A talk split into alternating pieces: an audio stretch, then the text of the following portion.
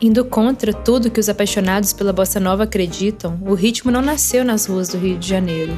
Foi na verdade aqui em Minas, depois de passar oito meses em Diamantina, trancado dentro do quarto, vivendo de pijama e violão, que o João Gilberto, na sua louca obsessão, criou o Bim Bom, que ia marcar a história da música brasileira. E eu fico pensando, como é que pode ser tão criativo assim?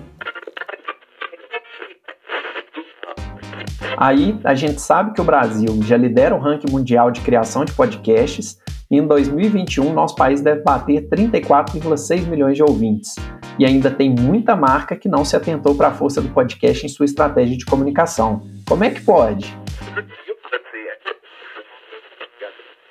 Como é que pode, sabe? A gente está em 2021 e ainda estar discutindo sobre como viver em um mundo com mais respeito às diferenças.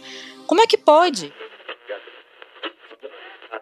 Aquela coisa, né? Para ter um conteúdo de qualidade, as pessoas não podem gravar de qualquer jeito. Como é que pode uma pessoa querer gravar um podcast sem ter um bom microfone? Como é que pode? O conteúdo da Wipod sobre comunicação, música, produção, autoridade e tudo mais que faz parte desse mundo de possibilidades que é o podcast. Como é que pode você ainda não ter pensado nisso?